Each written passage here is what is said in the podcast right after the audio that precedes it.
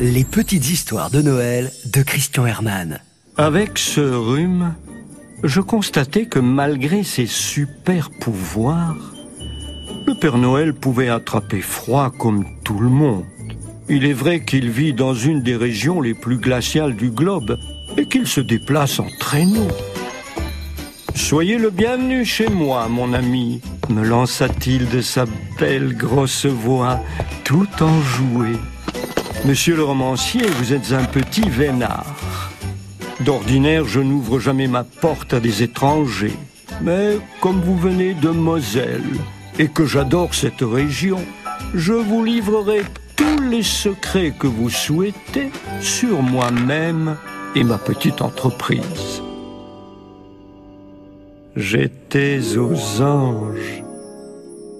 Le lendemain, la mère Noël m'invita à un repas traditionnel sur la banquise. Je m'interrogeais toutefois sur le lieu. Un pique-nique avec ce froid À midi, j'y retrouvais les deux Noël et Glopex, le chef des lutins l'on se mit assis sur des blocs de glace. Ils enlevèrent chaussures et chaussettes. Je fis de même, pensant qu'ils se préparaient pour le vin chaud. Et voilà qu'ils trempèrent leurs pieds dans des trous d'eau glacée, m'invitant à faire de même. Très vite, je me mis à claquer des dents. Je me souviens vaguement d'une tranche de phoque froid avec sa gelée.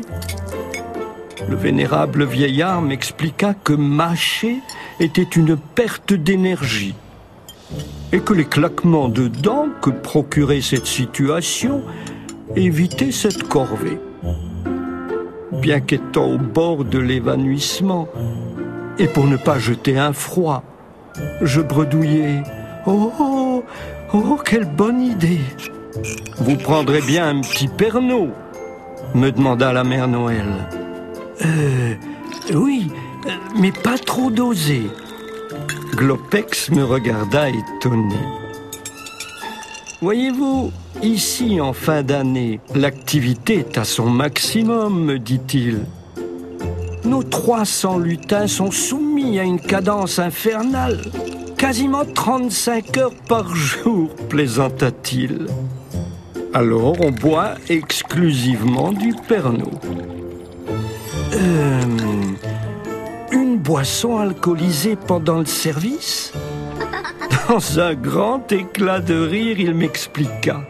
Allons, allons, qu'allez-vous croire? C'est l'eau de la banquise. Ici, on la nomme eau de Père Noël. Mais pour faire court, on la baptise la Pernod.